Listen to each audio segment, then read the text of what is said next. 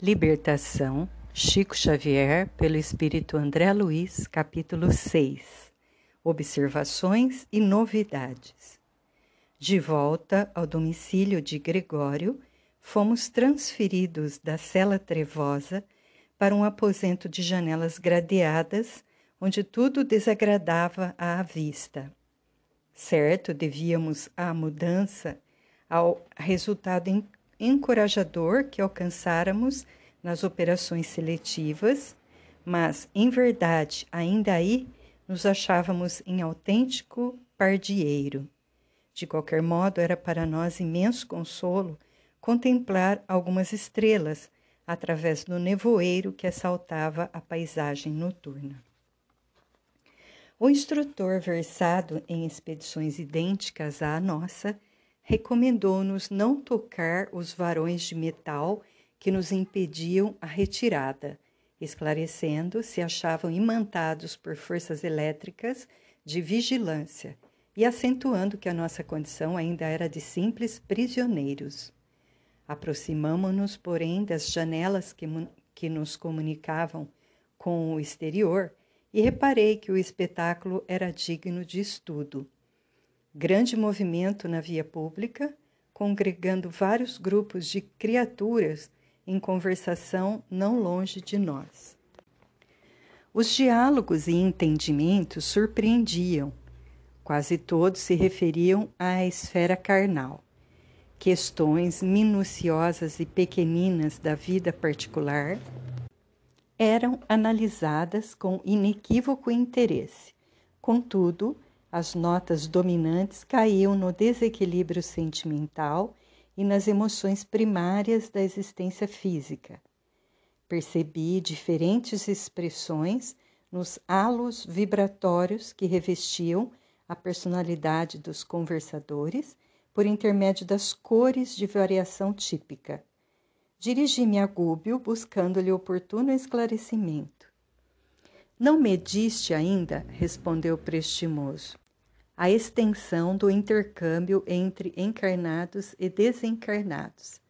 A determinadas horas da noite, três quartas partes da população de cada um dos hemisférios da crosta terrestre se acham nas zonas de contato conosco e a maior percentagem desses semilibertos do corpo, pela influência natural do sono, permanecem detidos nos círculos de baixa vibração, qual este em que nos movimentamos provisoriamente.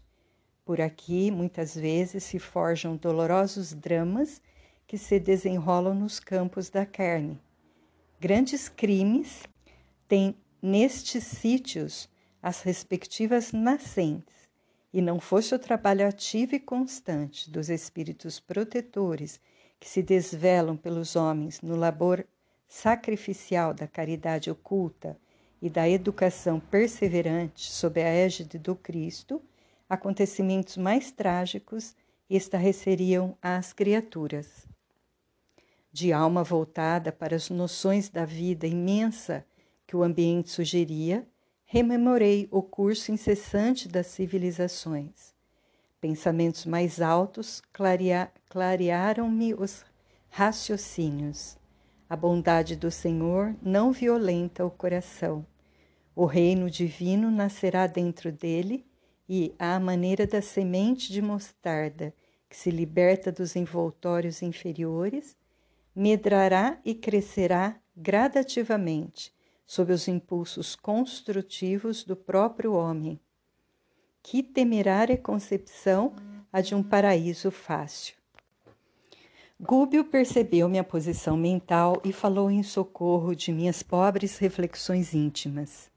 Sim, André, a coroa da sabedoria e do amor é conquistada por evolução, por esforço, por associação da criatura aos propósitos do Criador. A marcha da civilização é lenta e dolorosa formidando os atritos se, se, for, se fazem indispensáveis para que o espírito consiga desenvolver a luz que lhe é própria. O homem encarnado vive simultaneamente em três planos diversos. Assim, Como corre a árvore que se radica no solo, guarda ele raízes transitórias na vida física, estende os galhos dos sentimentos e desejos nos círculos da matéria mais leve, quanto o vegetal se alonga no ar, e é sustentado pelos princípios sutis da mente, tanto quanto a árvore é garantida pela própria seiva. Na árvore temos raiz, copa e seiva, por três processos diferentes de manutenção para a mesma vida. E no homem vemos corpo denso de carne, organização perispirítica em tipo de matéria mais rarefeita e mente, representando três expressões distintas de base vital com vistas aos mesmos fins. Segundo observamos, o homem exige para sustentar-se no quadro evolucionário segurança relativa no campo biológico, alimento das emoções que lhe são próprias nas esferas de vida psíquica que se afinam com ele e base mental no mundo íntimo. A vida é patrimônio de todos, mas a direção pertence a cada um. A inteligência caída precipita-se despinhadeiro abaixo, encontrando sempre, nos círculos inferiores que elege por moradia, milhões de vidas inferiores, junto às quais é aproveitada pela sabedoria celestial para a maior glorificação da obra divina. Na economia do Senhor, coisa alguma se perde e todos os recursos são utilizados na química do infinito bem. Aqui mesmo, nesta cidade, tínhamos, a princípio, autêntico império de vidas primitivas que, pouco a pouco, se fez ocupado por extensas coletividades de almas vaidosas e cruéis entrincheiraram-se nesses sítios, guardando o louco propósito de hostilizar a bondade excelsa. E exercem funções úteis junto a enorme agrupamento de criaturas ainda subhumanas, não obstante atenderem a serviço que para nós outros seria presentemente insuportável. Usam a violência em largas doses Todavia, no curso dos anos, a influenciação intelectual delas trará grandes benefícios aos oprimidos de agora e estejamos convictos de que, apesar de blasonarem inteligência e poder, permanecerão nos postos que ocupam apenas enquanto perdurar o consentimento da divina direção atenta ao princípio que determina, tenha cada assembleia o governo que merece. O instrutor confiou-se à pausa mais longa e concentrei minha atenção numa dupla feminina que conversava rente à grade. Certa mulher já desencarnada dizia para a companheira, ainda presa à experiência física, parcialmente liberta nas asas do sono. Notamos que você ultimamente anda mais fraca, mais serviçal. Estará desencantada quanto aos compromissos assumidos? A interpelada explicou um tanto confundida. Acontece que João se filiou a um círculo de preces, o que de alguma sorte nos vem alterando a vida. A outra deu um salto à retaguarda, ao modo de um animal surpreendido, e gritou: Orações? Você está cega quanto ao perigo que isso significa? Quem reza cai na mansidão. É necessário espezinhá-lo, torturá-lo, feri-lo, a fim de que a revolta o mantenha em nosso círculo. Se ganhar piedade, estragar-nos-á o plano, deixando de ser nosso instrumento na fábrica. A interlocutora, no entanto, observou ingênua. Ele se diz mais calmo, mais confiante.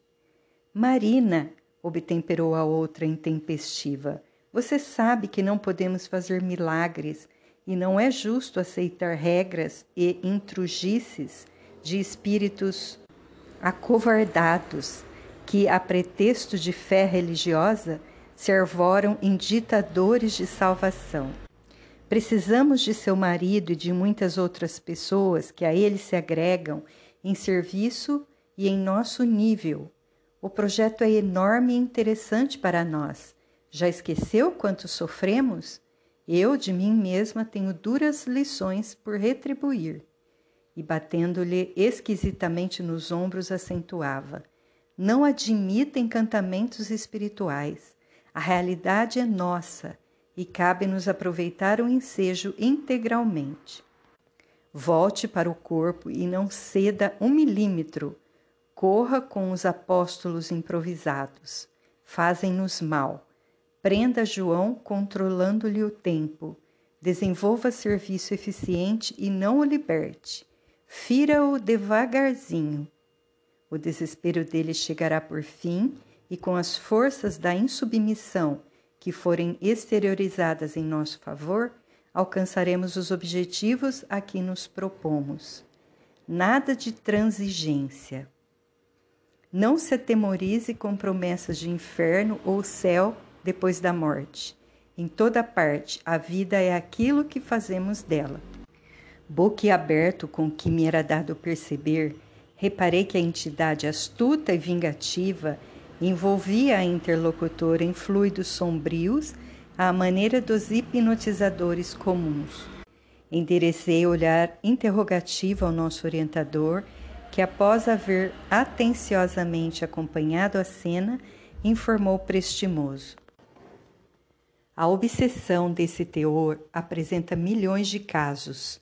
De manhãzinha, na esfera da crosta, essa pobre mulher, vacilante na fé, incapaz de apreciar a felicidade que o Senhor lhe concedeu num casamento digno e tranquilo, despertará no corpo de alma desconfiada e abatida, oscilando entre o crer e o não crer, não saberá polarizar a mente na confiança com que deve enfrentar as dificuldades do caminho e aguardar as manifestações santificantes do alto. E em face da incerteza íntima em que se lhe caracterizam as atitudes, demorar-se-á imantada a essa irmã ignorante e infeliz que a persegue e subjuga para conseguir deplorável vingança. Converter-se-á por isso em objeto de acentuada aflição para o esposo e suas conquistas incipientes periclitarão. Como se libertaria de semelhante inimiga? Perguntou Eloy interessado, mantendo-se num padrão de firmeza superior com suficiente disposição para o bem. Com esse esforço nobre e contínuo, melhoraria intensivamente os seus princípios mentais, afeiçoando-os às fontes sublimes da vida, e em vez de converter-se em material absorvente das irradiações enfermiças e depressivas, passaria a emitir raios transformadores e construtivos em benefício de si mesma e das entidades que se lhe aproximam do caminho. Em todos os quadros do universo, somos satélites uns dos outros. Os mais fortes arrastam os mais fracos, entendendo-se, porém, que o mais frágil de hoje pode ser a potência mais alta de amanhã, conforme nosso aproveitamento individual. Expedimos raios magnéticos e recebemos-los ao mesmo tempo. É imperioso reconhecer, todavia, que aqueles que se acham sob o controle de energias cegas, acomodando-se aos golpes e sugestões da força tirânica emitidos pelas inteligências perversas que os assediam, demoram-se longo tempo na condição de aparelhos receptores da desordem psíquica. Muito difícil reajustar alguém que não deseja reajustar-se. A ignorância e a rebeldia são efetivamente a matriz de sufocantes males. Ante o intervalo espontâneo, reparei não longe de nós, como que ligadas às personalidades sob nosso exame, certas formas indecisas, obscuras, semelhavam-se a pequenas esferas ovoides cada uma das quais pouco maior que um crânio humano. Variavam profusamente nas particularidades. Algumas denunciavam movimento próprio ao jeito de grandes amebas, respirando naquele clima espiritual. Outras, contudo, pareciam em repouso, aparentemente inertes, ligadas ao halo vital das personalidades em movimento. Fixei demoradamente o quadro com a perquirição do laboratorista diante de formas desconhecidas. Grande número de entidades em desfile nas vizinhanças da grade transportava essas esferas vivas como que imantadas às irradiações que lhes eram próprias. Nunca havia observado antes tal fenômeno. Em nossa colônia de residência, ainda mesmo se tratando de criaturas perturbadas e sofredoras, o campo de emanações era sempre normal. E quando em serviço ao lado de almas em desequilíbrios, na esfera da crosta, nunca vira aquela irregularidade. Pelo menos quanto me for até ali permitido observar. Inquieto, recorri ao instrutor rogando-lhe ajuda. André, respondeu ele circunspecto, evidenciando a gravidade do assunto. Compreendo-te o espanto. Vê-se de pronto que és novo em serviços de auxílio. Já ouvistes falar de certo numa segunda morte? Sim, acentuei. Tenho acompanhado vários amigos à tarefa re reencarnacionista quando, atraídos por imperativos de evolução e redenção, tornam ao corpo de carne. De outras vezes, raras, aliás, tive notícias de amigos que perderam o veículo perispiritual. Nota do autor espiritual. O perispírito, mais tarde, será objeto de mais amplos estudos das escolas espiritistas cristãs, conquistando planos mais altos.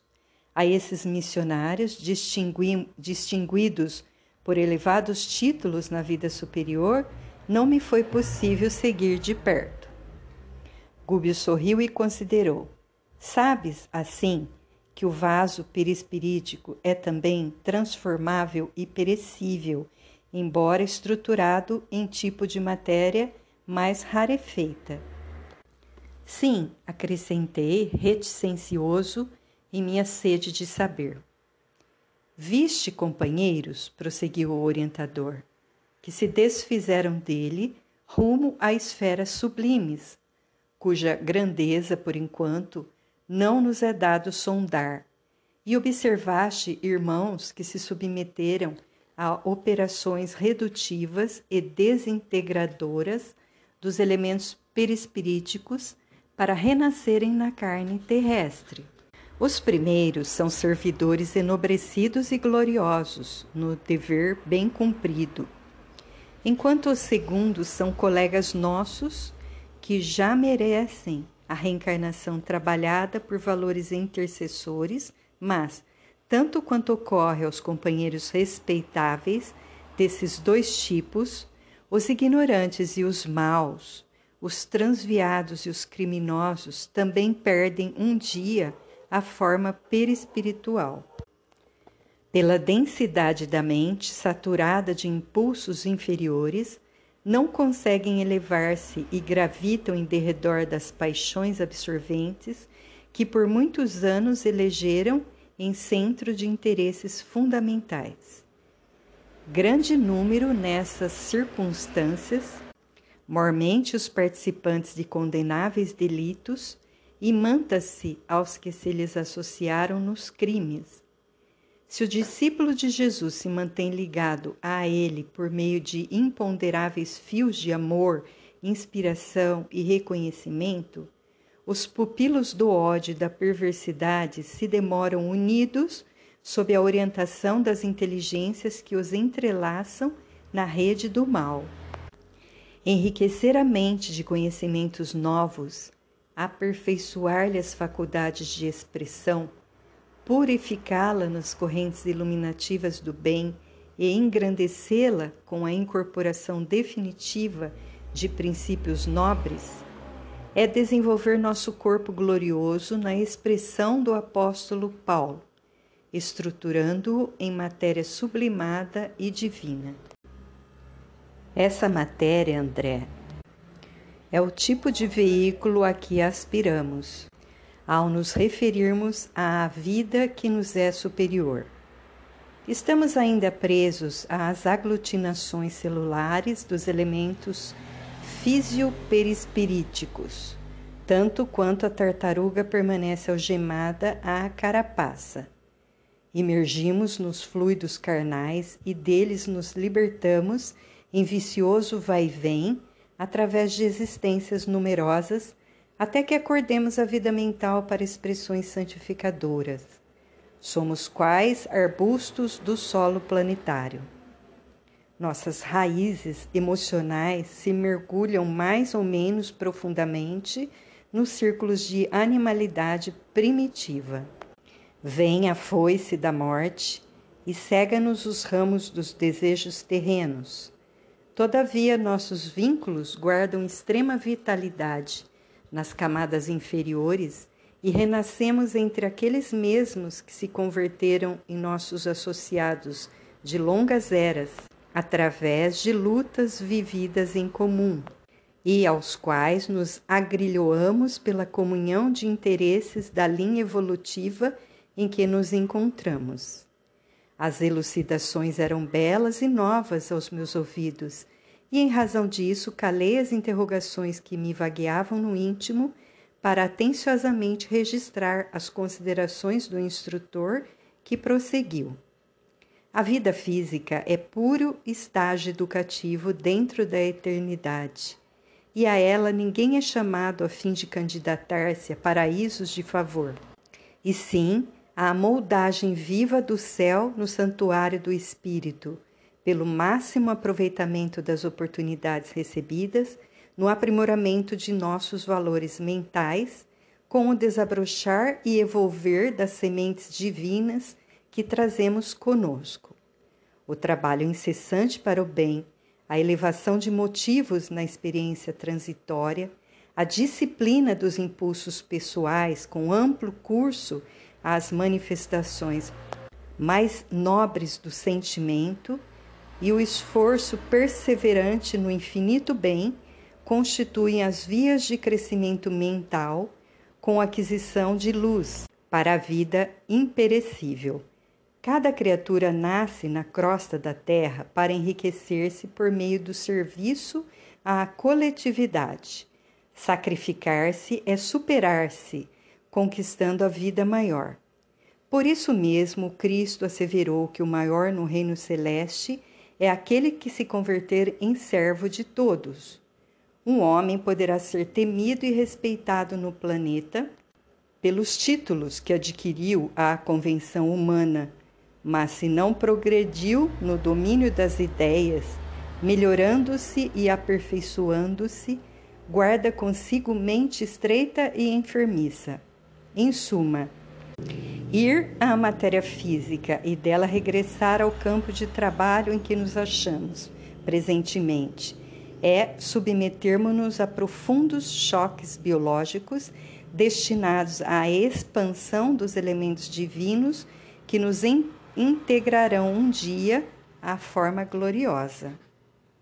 E porque me visse na atitude de, do aprendiz que interroga em silêncio, Gúbio asseverou: Para fazer-me mais claro, voltemos ao símbolo da árvore. O vaso físico é o vegetal limitado ao espaço e no tempo. O corpo perispirítico é o fruto, que consubstancia o resultado das variadas operações da árvore depois de certo período de maturação. E a matéria mental é a semente que representa o substrato da árvore e do fruto, condensando-lhes as experiências. A criatura, para adquirir sabedoria e amor, renasce inúmeras vezes no campo fisiológico à maneira da semente que regressa ao chão. E quantos se complicam deliberadamente, afastando-se do caminho reto, na direção de zonas irregulares em que recolhem experimentos doentios, atrasam, como é natural, a própria marcha, perdendo longo tempo para se, para se afastarem do terreno resvaladiço a que se relegaram. Ligados a grupos infelizes de companheiros que, em companhia deles, se extraviaram por meio de graves compromissos com a leviandade ou com o desequilíbrio. Compreendeste agora? Apesar da gentileza do orientador que fazia o possível por clarear o seu pensamento, ousei indagar: e se consultarmos esses esferoides vivos, ouvir-nos-ão? Possuem capacidade de sintonia? Gúbio atendeu solícito. Perfeitamente. Compreendendo-se, porém, que a maioria das criaturas, em semelhante posição nos sítios inferiores quanto este, dormita em estranhos pesadelos. Registram-nos os apelos, mas respondem-nos de modo vago, dentro da nova forma em que se segregam incapazes que são, provisoriamente, de se exteriorizarem de maneira completa, sem os veículos mais densos que perderam, com agravo de responsabilidade na inércia ou na prática do mal. Em verdade, agora se caracterizam em conta de fetos ou amebas mentais mobilizáveis, contudo, por entidades perversas ou rebeladas, o caminho de semelhantes companheiros é a reencarnação na crosta da terra ou em setores outros de vida congênere, qual ocorre a semente destinada à cova escura para trabalhos de produção, seleção e aprimoramento. Claro que os espíritos em evolução natural não assinalam fenômenos dolorosos em qualquer período de transição, como o que examinamos. A ovelha que prossegue firme na senda justa contará sempre com os benefícios decorrentes das diretrizes do pastor. No entanto, as que se desviam, fugindo à jornada razoável, pelo simples gosto de se entregarem à aventura, nem sempre encontrarão surpresas agradáveis ou construtivas. O orientador silenciou por momentos e perguntou em seguida: Entendeste a importância de uma existência terrestre? Sim, entendia, por experiência própria, o valor da vida corporal na crosta planetária. Contudo, ali, diante dos esferoides vivos, tristes mentes humanas sem apetrechos de manifestação, meu respeito ao veículo de carne cresceu de modo espantoso. Alcancei então com mais propriedade o sublime conteúdo das palavras do Cristo. Andai enquanto tendes luz. O assunto era fascinante e tentei Gúbio a examiná-lo mais detidamente. Todavia, o, o orientador, sem trair a cortesia que lhe era característica, recomendou-me esperasse o dia seguinte.